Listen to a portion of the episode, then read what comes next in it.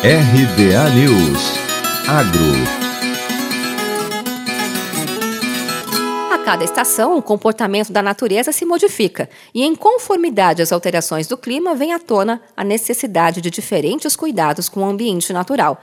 A demanda constante da poda das videiras no atual período de inverno demonstra essa necessidade, já que a prática da poda é determinante para o crescimento e vitalidade das provetoras de vinho. Na região dos Altos Montes da Serra Gaúcha, localizada nos municípios de Flores da Cunha e Nova Pádua, a poda das videiras no inverno é uma prática necessária para garantir a qualidade dos frutos posteriormente, a qualidade do vinho.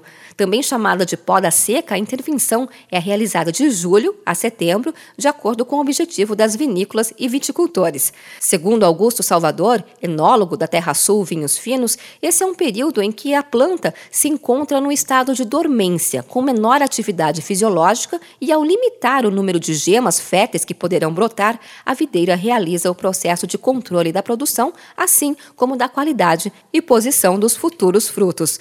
Junto a isso, o especialista aponta que cada gema é responsável por originar galhos, folhas e frutos.